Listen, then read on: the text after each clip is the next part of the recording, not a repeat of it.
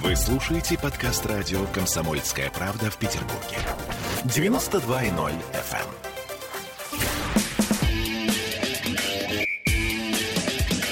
Без прокатов. Спортивное ток-шоу на радио «Комсомольская правда» в Петербурге. 20 часов и 3 минуты в Санкт-Петербурге. Это спортивное ток-шоу без прокатов. Меня зовут Сергей Соколов. Традиционно в понедельник после 20 мы на 92.0 соединяем спортивное и житейское. Я напомню, что нам не особо интересны голы, очки, секунды, поскольку мы в Беспрокатов считаем, что настоящий спорт находится за пределами сухих цифр. Итак, друзья, а, как мы и говорили, ближайшие эфиры у нас отданы триумфаторам Олимпийских игр в Токио. Сегодня говорим о единоборствах. У нас в гостях Михаил Артамонов, бронзовый призер Олимпийских игр в Токио. Михаил, добрый вечер. Добрый вечер. Евгений Рахлин, Рахлин судья Олимпийской категории под дзюдо. Добрый вечер. Добрый вечер всем. А, мы назвали наш сегодняшний эфир «У нас длинные ноги». Ну, намекая как бы на то, что после этой Олимпиады Тхэквондо может стать лидером единоборств в России. Или не может стать. Все-таки четыре медали, из них э, две золотые, первое место в общекомандном зачете, но это круто. Э, а вообще, между единоборствами, скажите мне, уважаемые гости, есть какая-то конкуренция? Да, конечно, есть, я считаю. Ну, за кого? Не, Или за что? именно, мне кажется, в том плане, что все хотят дать результат хороший. Вот, и между собой там работают, готовятся, но когда на Олимпийских играх сталкиваются, мне кажется, ну, все следят, допустим, там, тэквондо, такой результат, допустим, вот у карате там завтра будет там лучший результат, и они, ну, это как-то измеряют, думают, что спорт двигается вперед. Ну, вот такая здоровая конкуренция, мне кажется, есть. Хорошо, Евгений. Я тоже думаю, что, конечно, конкуренция есть. А, во-первых, у нас есть Министерство спорта, которое там имеет какие-то медальные планы и, конечно, задает. А, вот это зна- да. знаменитая табличка с цифрами, да? Ну, да. конечно, от них никуда не делись, да. Каждая федерация примерно дает какой-то свой план. Мы получим столько-то золотых, серебряных, бронзовых, а дальше это внутри, да, сегодня вольники впереди, тэквондинцы впереди, там, до этого дзюдоисты нам проявили себя там в 2012 году лучше всех. Есть. Мне нравится, как мы начали наш эфир, потому что очень часто э, люди из спорта начинают мне рассказывать, да нет, ну мы между собой не соревнуемся, ну что вы, у нас здесь дружба вообще, мы друг друга любим, никакая тут конкуренция. Это хорошо, что честно, Михаил... А можно еще по-другому сказать, да, помимо того, что мы конкуренция внутри, есть Международный Олимпийский комитет, да, он, который выставляет рейтинг видам спорта. Да, помимо mm-hmm. того, медали, которые получают наши спортсмены внутри страны, они также получают финансовые дивиденды от участия в Олимпийских играх. И чем выше твой спорт, тем больше его смотрят. Соответственно, и рейтинг спорта выше. Соответственно, больше в него вливания и больше доходов. Э, то есть от Олимпийского комитета в том числе? Конечно. Угу. Огромные суммы. Ну, здорово. Хорошо. Э, Михаил, сколько раз вы э, за вот этот подготовительный период к Токио были дома? Ну, дома было очень редко. Получалось так, наверное, что Сборов, наверное, 6-7. Это как минимум, наверное, было в году. Особенно в предолимпийском. Очень большое количество, наверное, даже недели три, может, дома был за все это время. Вы выступаете в категории 58? Ну, а? на Олимпиаде там медаль была. Рост 180. Вы уж меня простите, как можно держать вес? Я 183, ну и я свой вес называть не буду. Как? Объясните. Ну, это, конечно, диеты. С тренером пришли к диетологу. Вот, и она там расписала нам какой-то план э, питания определенный, вот, чтобы у меня, допустим, выше 63 не поднималось. Ну, в выходные можно там 64 сделать. Вот, а так просто придерживался этого, что-то взял для себя, что-то, ну, так пропустил мимо ушей. Вот, и получалось держать вот 63-64, я весь 19 год так держал, 20 вот, и получилось, что надо держать еще 21 оказалось. Конечно, это было сильным ударом для меня, когда я узнал, что еще на год отложили Олимпийские игры. Вот. Ну, как, удалось удержаться, и где-то недели за полторы-две э, до соревнований я уже начинаю больше тренироваться, там, без ужина потом. Потом продол ну, продолжаю меньше питаться уже. Вот. Потом уже убираю завтрак, обед вообще за пару дней. И где-то за день, за два без воды вообще. Ну, то есть сушка такая натуральная, как у борцов, у боксеров. перед да, э, да, да. взвешиванием, это тоже есть.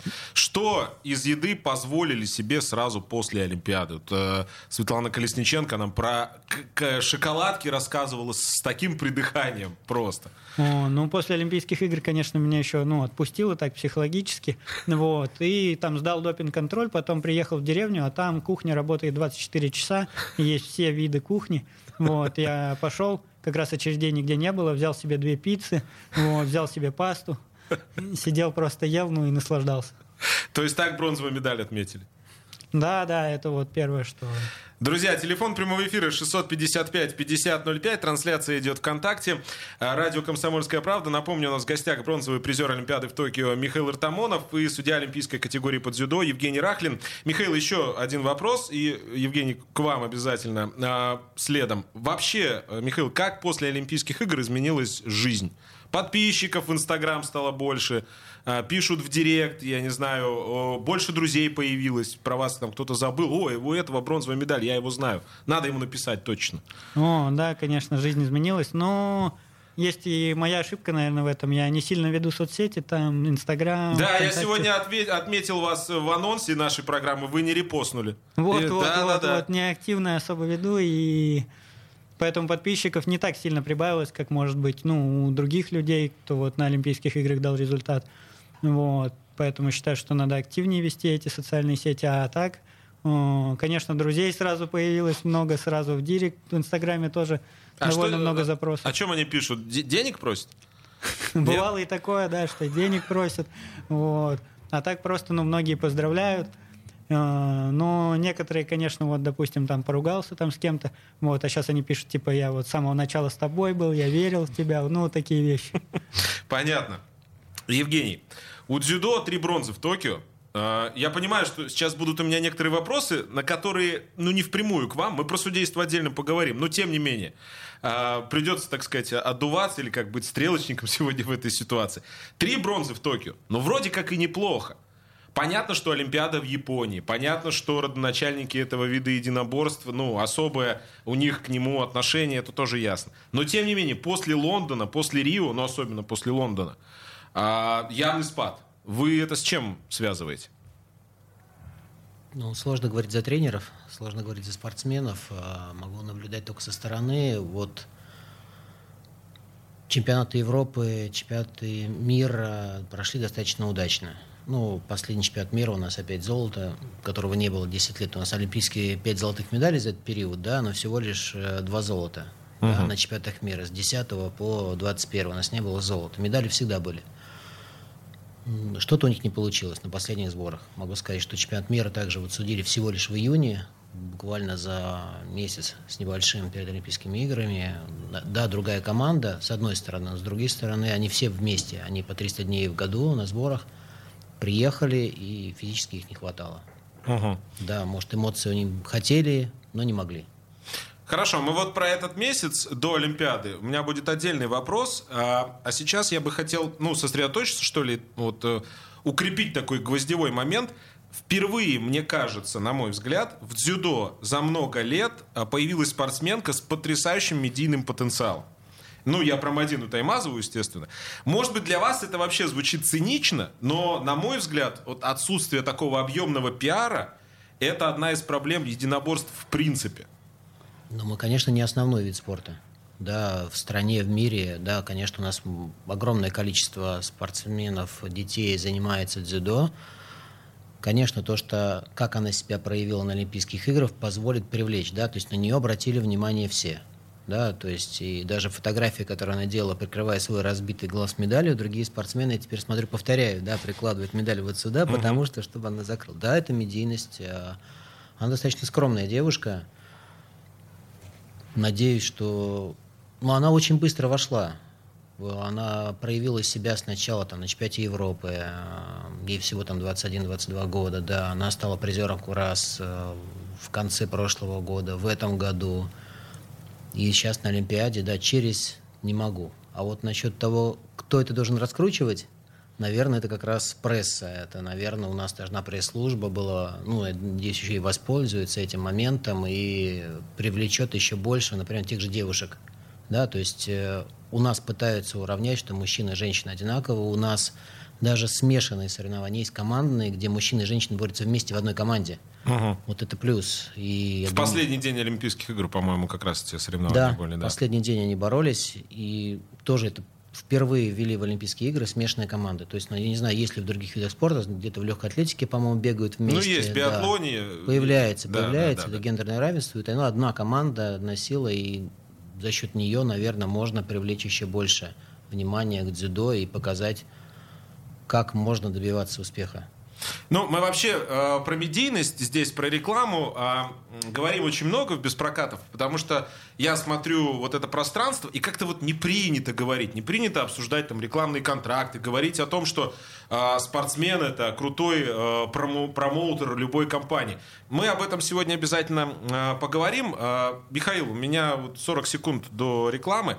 Простой вопрос. Вы родом из Санкт-Петербурга, правильно? Да, в Санкт-Петербурге родился, живу, тренируюсь. Выбор разного вида спо- спорта был огромный. Ну почему тхэквондо? 30 секунд. А, Ну, скажу так, занимался футболом и теннисом настольным, вот. И тэквондо. Но тэквондо было ближе к дому, поэтому выбрал тэквондо.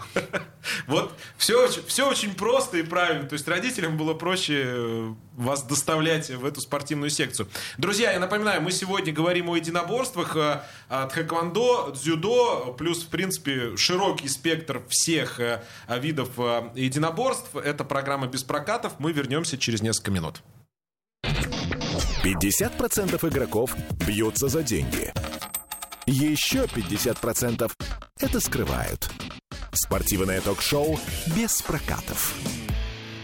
Вы слушаете подкаст радио «Комсомольская правда» в Петербурге. 92.0 FM. Ваши ожидания – это ваши проблемы. Спортивное ток-шоу «Без прокатов». Друзья, мы продолжаем. 2017 в Санкт-Петербурге. У нас в гостях сегодня бронзовый призер Олимпийских игр в Токио по тхэквондо Михаил Артамонов и судья олимпийской категории по дзюдо Евгений Рахлин. А, Михаил, а, вам наверняка приходилось сталкиваться с клише, с таким а, стереотипом о том, что, ну, единоборствами кто занимается? Ну, там они руками что-то дергают, в вашем случае ногами. И что вы на это отвечаете? Потому что стереотип этот, он достаточно серьезный. Что отвечать? Или сразу, как там оно, ёп, чхаги. Это я сейчас, друзья, моралисты, как там, удар э, справа, да, или удар слева. Это термин из тхэквондо набежит сейчас. Да не, я просто предлагаю прийти позаниматься, ну, именно вот, может быть, там, встать в спарринг именно по тем правилам, вот, которые преподают единоборство. Вот. Ну, если кто-то выдержит, посмотрим. То есть это к вопросу о том, что все это просто, да? Ну, к вопросу о том, что это все это просто на словах. Ага. На словах можно сказать, типа, ты там чем-то занимаешься, дергаешь ногами, руками. Вот. Но при этом тот, кто говорит, чаще всего сам не пробовал это сделать. Евгений, вам про дзюдо такое приходилось слышать? Понятно, что очень медийный вид спорта в части того, что ну, глава государства дзюдо занимается. Да? Может, не каждый отважится так э, сказать, но тем не менее. Ну, как у нас говорят, дзюдо – сложный вид спорта. Хороший ответ.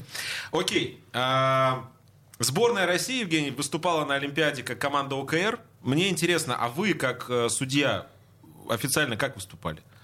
Ну, я выступал, и как все судьи на Олимпийских играх, мы выступали под российским флагом. То есть под национальными флагами, и вы под национальным. Да, но это прошло, ну, с моей точки зрения, вот как у меня это прошло, да, у нас был чемпионат мира а, буквально за месяц до этого, и на первый день а, у меня было написано Федерация дзюдо России, Мгм. как и вся команда.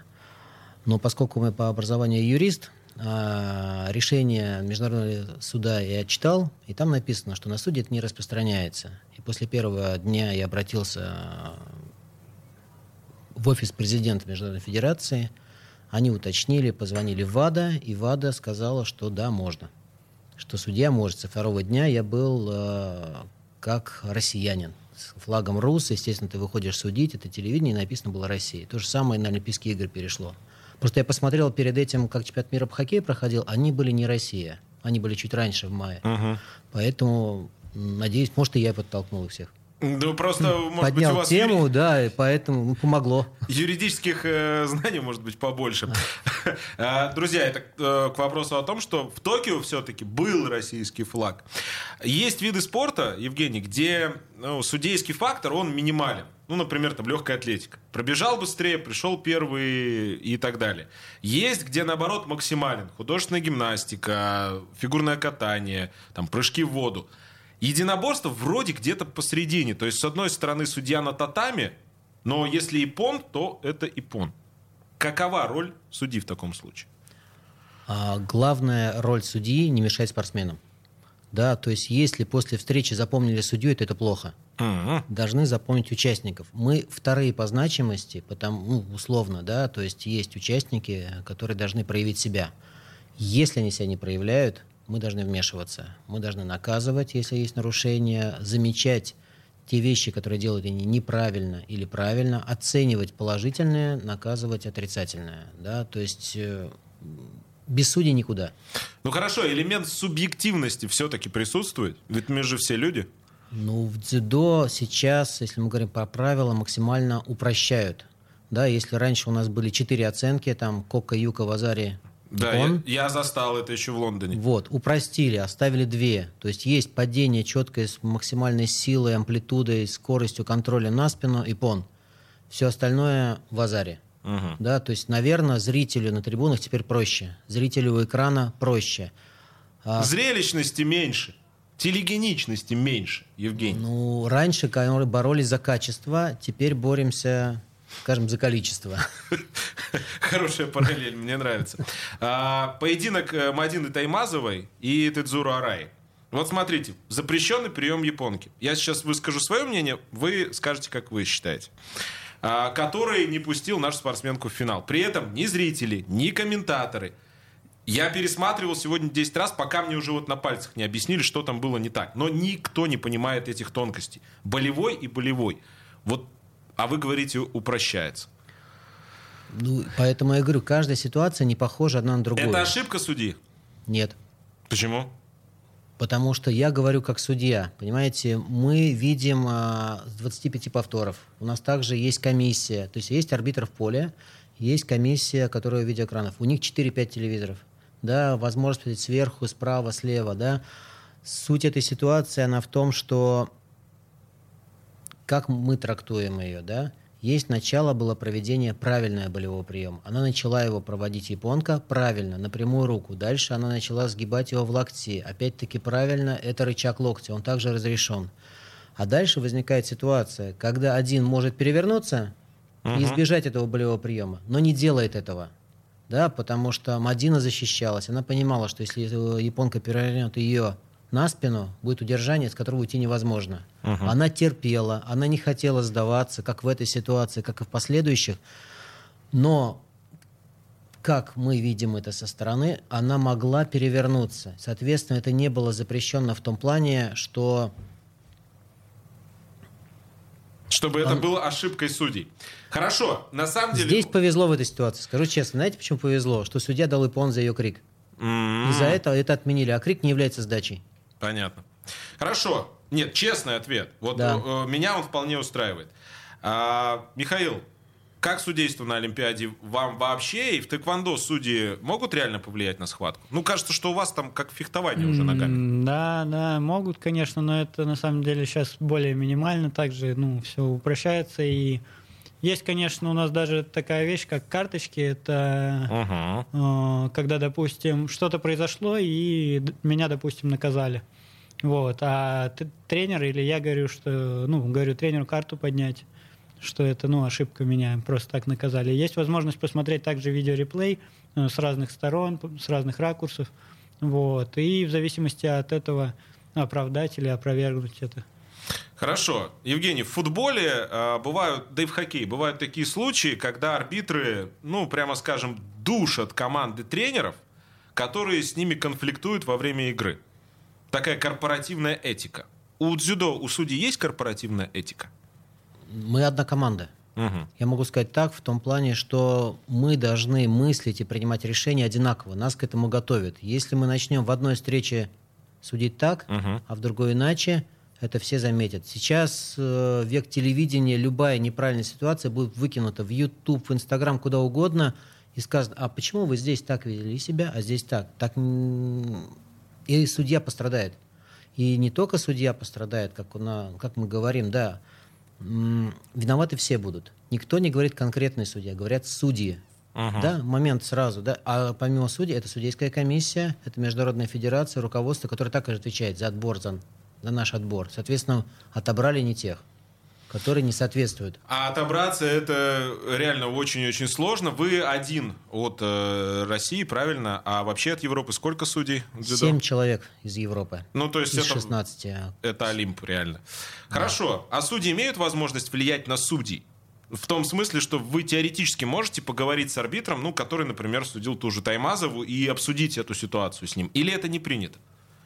А, у нас не принято критиковать друг друга, угу. но выяснить, почему то или иное решение было принято, и в том числе после каждого дня у нас совещание. На этом совещании мы разбираем спорные ситуации. Угу. Безусловно, такое есть. Потом дальше проходят международные семинары, где опять разбирают ситуации, принимается, чтобы было единообразие трактовки и применения.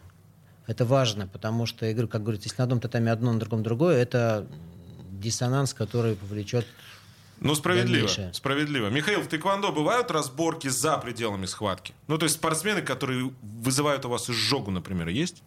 Ну, как правило, нет. Ну, это, именно у меня такого нет. Но бывают редкие случаи, допустим, на чемпионатах России.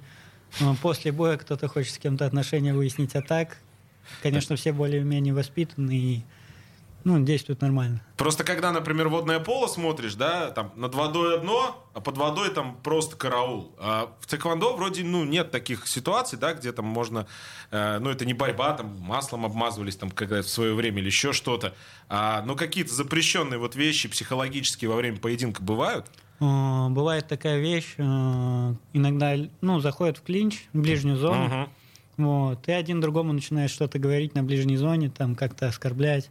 Вот. И да, такие вещи, конечно, если судья замечает, он наказывает. А так, ну, бывает из-за этого суета, конечно.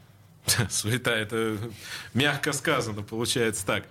Хорошо, э, друзья, я напоминаю, что э, мы сегодня говорим о тхэквондо, о дзюдо. А, в принципе, еще э, ну, довольно много вопросов. Я вот даже не знаю, к чему перейти. Ну, может быть, вот про тхэквондо, опять же, изменения за 20 лет. Вот о чем я хотел спросить. Я тут вспоминал Сидней, первую медаль Натальи Ивановой. Как тхэквондо изменилось за 20 лет с момента появления на Олимпиаде? Ну, в начале, вот, в 2000 году, это, мне кажется, было боевое тхэквондо, именно такое больше как реальная драка, а сейчас это как соревнование. Вот. Электронные жилеты, шлема, они больше заточены на технику удара, нежели на силу и там беспорядочное количество ударов. Вот, надо бить четко в свое время, в свое место. Ну, ну получается, да, такое э, единоборство смешанное с фехтованием. Друзья, мы вернемся сразу после новостей. Это спортивное ток-шоу без прокатов. Постолимпийский выпуск очередной. Оставайтесь с нами. Есть победитель и есть все остальные. Спортивное ток-шоу без прокатов. Вы слушаете подкаст радио «Комсомольская правда» в Петербурге. 92.0 FM.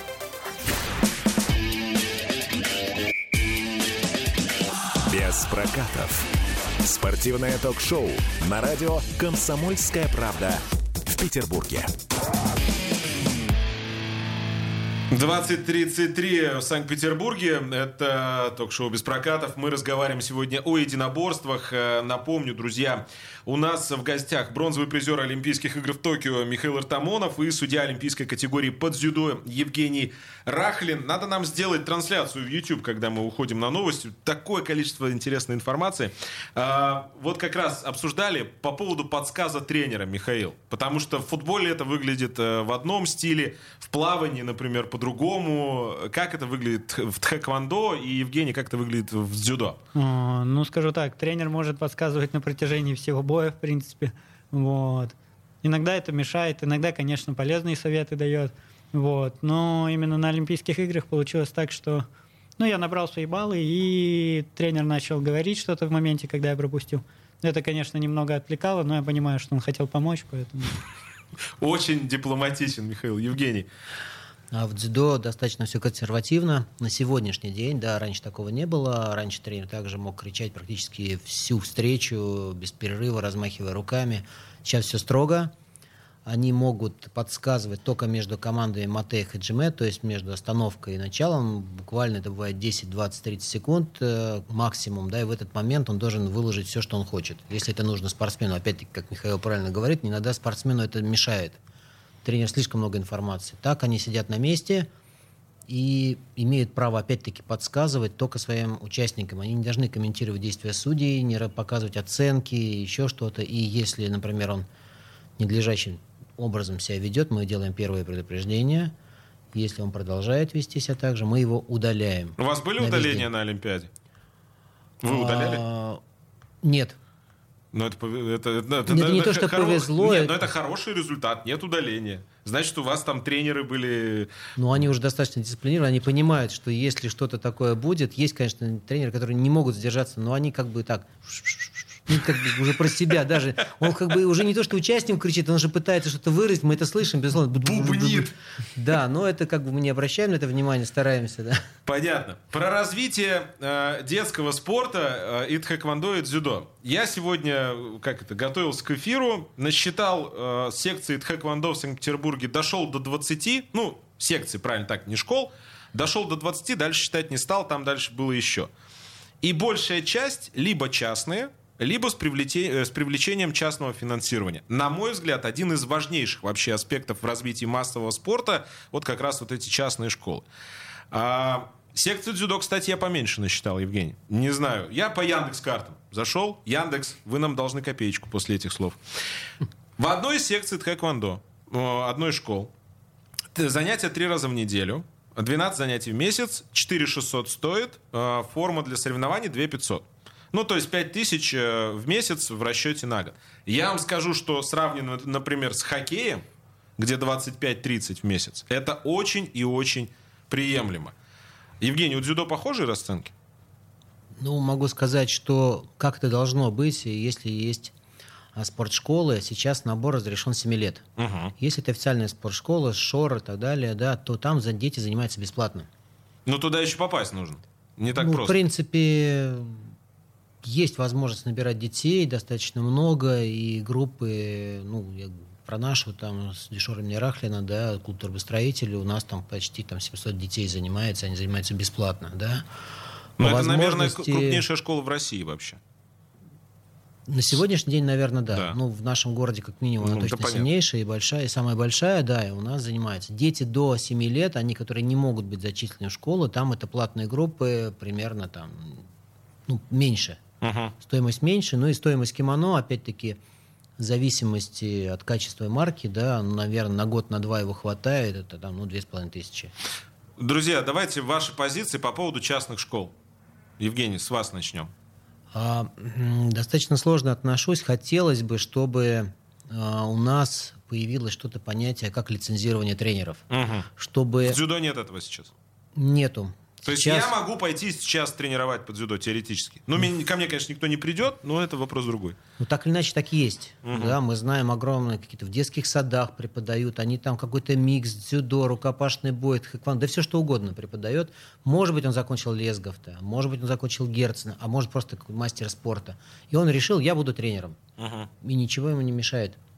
То есть его не остановить, и опять они дальше развиваются, это огромный набор детей, берут деньги – возят на соревнования какие-то платные, еще что-то там, ну, и мы не можем, как вот федерация, например, мы не можем контролировать. То есть вы именно за лицензирование. Против, э, против отдельных школ частных вы ничего не имеете. Вопрос лицензирования тренеров, чтобы с детьми занимались э, квалифицированные специалисты. Я правильно да. понимаю?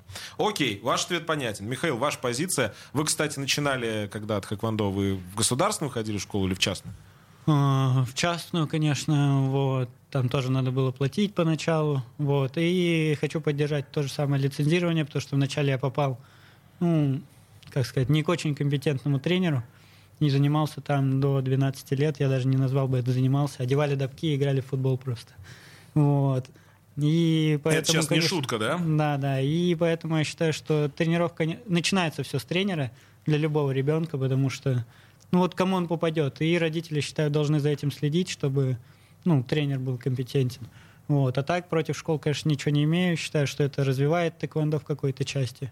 Все, больше так нечего добавить по этому поводу. Хорошо. А давайте чуть-чуть про деньги. Основная часть будет в четвертой программе.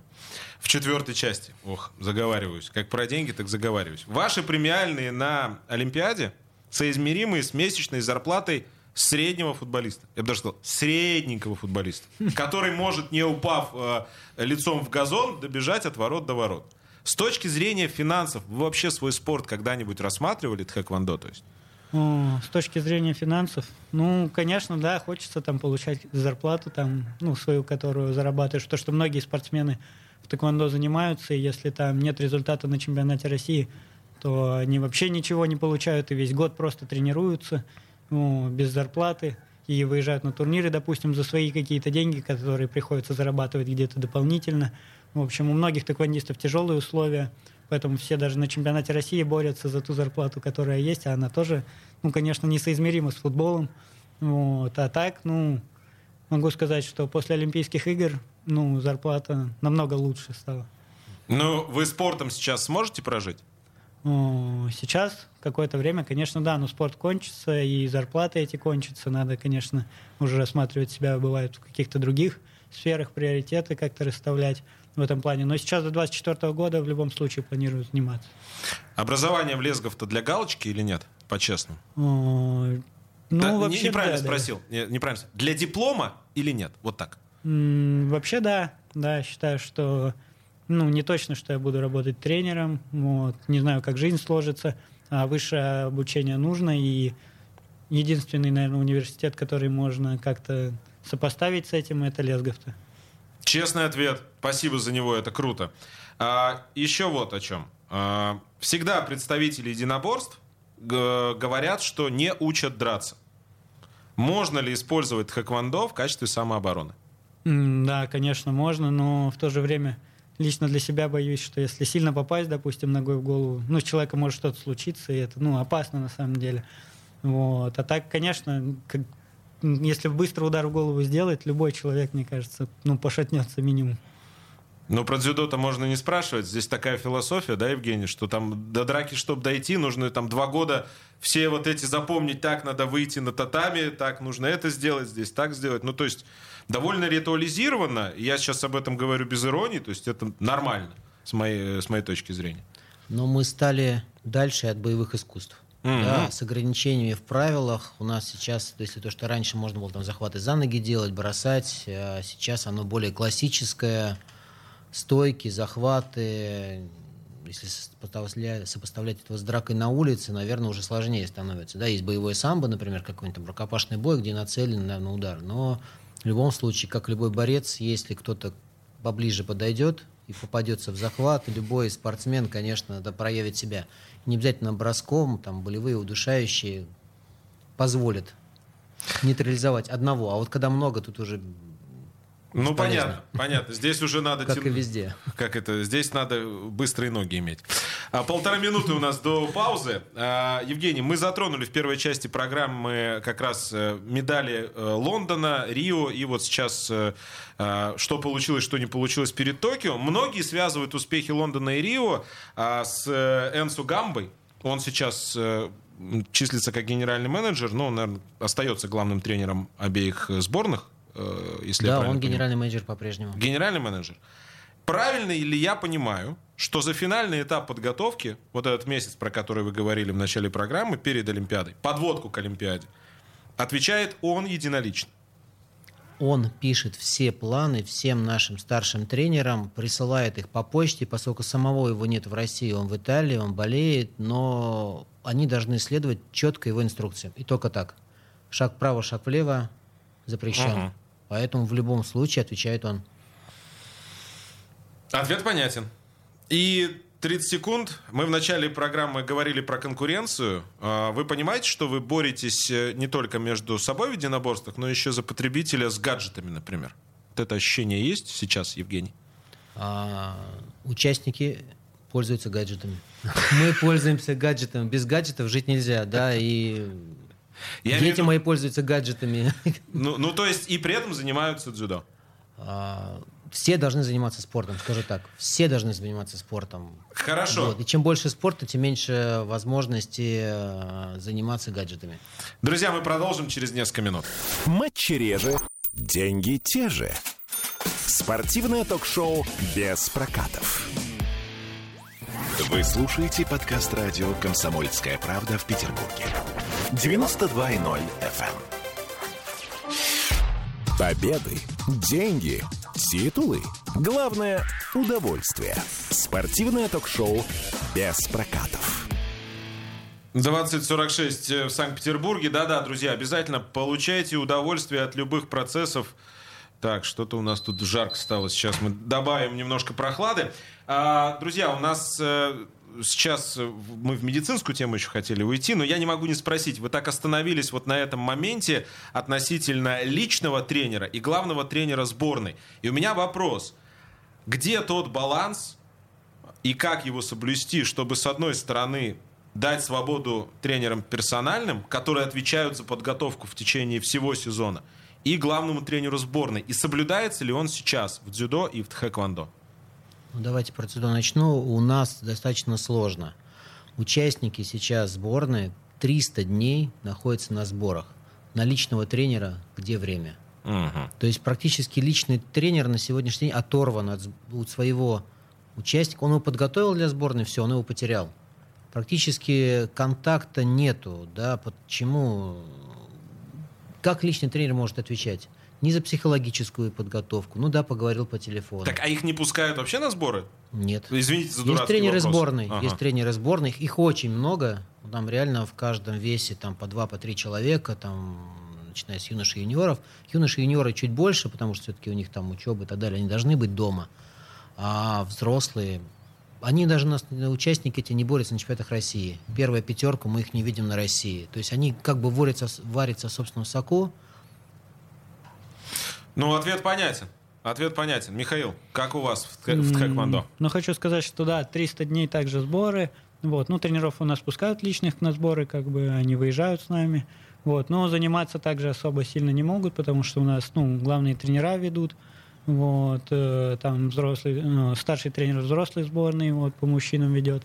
Э, и получи, получилось так именно перед Олимпийскими играми, что главный тренер – позволил, просто отпустил там ситуацию, сказал, все, вот можете работать, там 3-4 сбора перед Олимпийскими играми с личными тренерами только.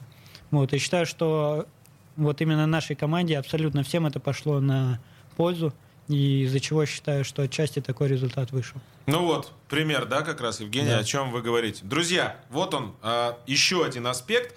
А мы, э, ну, поскольку мы ведь не только про профессиональный спорт, но и про детский, э, у нас сейчас на связи находится руководитель Центра спортивной медицины Ленинградской области Сергей Винников. Сергей Владимирович, э, добрый вечер. Да, добрый вечер, добрый вечер, уважаемые слушатели. Ну, я думаю, что вы слышали наш э, разговор. Сегодня мы про единоборство говорим, и мне вот захотелось такой аспект еще поднять. С одной стороны, единоборство – самый доступный финансово вид физической нагрузки для ребенка. Ну, с этим сложно спорить, мне кажется. С другой, есть ведь стереотип о травмоопасности любых единоборств. Вот вы как врач, который дает допуск на соревнования, в том числе и спортсменам в единоборствах, либо развенчайте миф, либо укрепите его. А, ну, что могу сказать? Вот буквально совсем недавно в нашем центре проходили углубленные медобследования а, спортсмены, как раз таки представляющие школу дзюдо. Это город э, Тосна. Тосна. Ну, вот, я не могу сказать, что мы как-то по-другому к ним подходили. Достаточно такой же травмоопасный вид спорта, как и э, футбол, хоккей, регби а, или что-то другое. Ну, вот. Все-таки я бы сказал, что ну, есть, конечно, какие-то вот определенные э, аспекты, да, которым мы больше уделяем внимание. Ну, вот, потому что все-таки это э, в первую очередь сложный координационный вид спорта. Э, там случаются всякие э, травмы в позвоночнике, в суставах. Э, но, тем не менее, он, я не могу сказать, как-то вот стоит вот прям э, или относится к каким-то легким видам спорта, где травм намного меньше. Вот, поэтому мы подходим к спортсменам-дзюдоистам точно так же, как и ко всем остальным. Или это спортсмены, занимающиеся выносливостью, или скоростно-силовыми, или какими-то другими видами спорта. Понятно. Короткий совет родителям, которые сейчас думают, отдавать ребенка в единоборство или нет? Слушайте, однозначно отдавать, потому что это, во-первых, это э, акробатика, во-вторых, это развитие очень хорошее. И самое главное, это философия. Да? Философия – это видовый спорта. То есть это философия духа, философия тела. То есть это воспитание. А, из мужчины это воспитание именно защитника, именно а, достаточно такого а, человека, который понимает ну, в жизни, что где можно применять силу, где нельзя. Потому что сейчас бравирование силой на улице ну, не всегда это правильно. Ну, вот, поэтому однозначно заниматься, однозначно слушать тренера и однозначно развивать свой дух и свое тело. Спасибо большое. Сергей Винников, руководитель Центра спортивной медицины Ленинградской области, был у нас на связи. Как всегда, коротко, емко и по делу. Еще несколько вопросов, э, ну так, финальные, да? Э, Евгений, карате исключили из программы Олимпийских игр. Это значит, что место под самбо освободилось? Ну, я не думаю, что так быстро. Во-первых,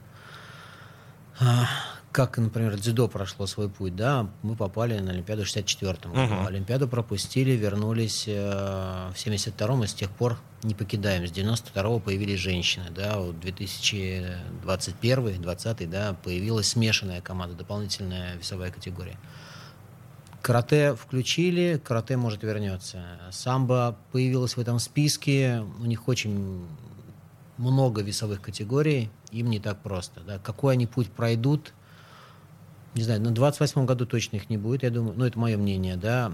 К сожалению, следующая Олимпиада, 32-й Лос-Анджелес, сложно представить, Бейсбол да. вернут, наверное. Ну, да.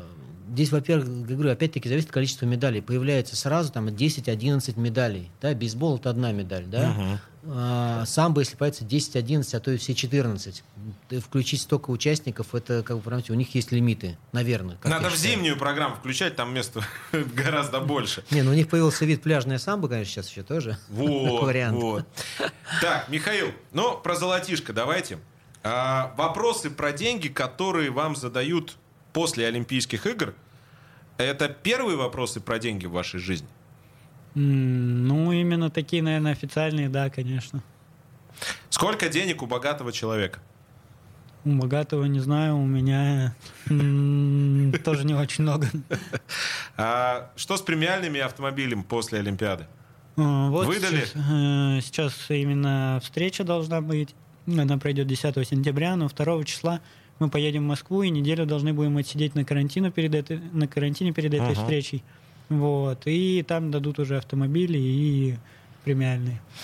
Самое необычное место, ну или, может быть, несколько, которое пришлось посетить после Олимпийских игр, потому что я предполагаю, что вас сейчас за ручку вводят э, во многие, на многие мероприятия, как, э, ну, призеры Олимпийских игр. Открытие чего-то, закрытие, я не знаю. Самое, Много у вас всяких, Ну, необычное место такого? не могу назвать, но пришлось даже видео в ТикТок записать. Там приехали репортеры и записывали видео в ТикТок. Ну, то есть на открытие школ каких-то, это вы ездите, а, да? И, да, я был на Дне флага 20 августа. Вот, потом на Дне физкультурника. Ну, такие посещал мероприятия. А, я бы вам еще, знаете, так это пожелал, чтобы вы там были, например, на открытии автомобильного салона нового, не бесплатно, естественно. О, да. Спасибо. Да, да, да. А, у вас нет ощущения, что зовут не вас, а вашу медаль? О, да, да, да. Казалось, что иногда я мог им медаль оставить репортерам или кто снимает. И, в принципе, я им не нужен был. Понятно.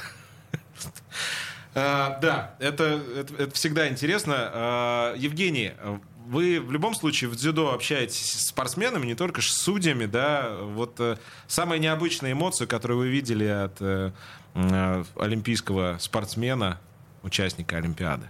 Ну, когда мужчины весом 100 или свыше 100 килограмм плачут. Ответ понятен. Мне кажется, можно даже... Михаил, сколько у вас рекламных контрактов? Рекламы? Нисколько. Я в каждой программе обещал, что я буду это делать. Мы ведь не только спортивное ток-шоу, но еще и маркетинговое агентство без прокатов. Поэтому, уважаемые бизнесы, уважаемые рекламодатели, уважаемые э, вот все наши э, люди, которые ищут себе лицо бренда. Михаил Артамонов, пожалуйста, внимание, обратите внимание, мы это сейчас делаем абсолютно безвозмездно. Нет лучшего лица бренда, нет лучшего двигателя для рекламы, нежели спортсмен. Это самое крутое. Поэтому, Михаил, а вы бы, кстати, что хотели рекламировать? Не знаю. Ну, В принципе, к э, любому сотрудничеству готов, кроме алкоголя, там, курения, ну, таких Понятно. вещей. Друзья, будем завершать. Э, Единоборство в целом, тэквондо и дзюдо в частности, на мой взгляд, самые устойчивые виды спорта. В том смысле, что, во-первых, они удовлетворяют желание человека выплеснуть определенную энергию, во-вторых, они доступны. Это ключевой фактор. Вы слышали про Нягань? Может быть, и не слышали. Это город в Ханты-Мансийском автономном округе. Знаменит он тем, что там родилась Мария Шарапова. Теннисной, кстати, там нет секции. Так вот, туда добраться сложно, выбраться еще сложнее. Население 50 тысяч. Там два бассейна, один из них соединен с сауной. А мест, где можно позаниматься единоборствами, 7. И это очень важный факт. И даже если кому-то особо не нравится суть явления, доступность этого самого явления все равно стоит ценить. Это важно. Уважаемые гости, большое вам спасибо за то, что вы к нам пришли. А, Михаил, вам, как сказал, рекламных контрактов. Спасибо. Евгений, а вам побольше детей, которые станут олимпийскими чемпионами. И, как это, без скандалов в судействе. Без прокатов. Эфир готовили Юлия Сталина, Полина Шандрак, Виталий Пономарев. Меня зовут Сергей Соколов. Играйте без прокатов, живите без прокатов, занимайтесь спортом, если вам нравится. И до встречи через неделю.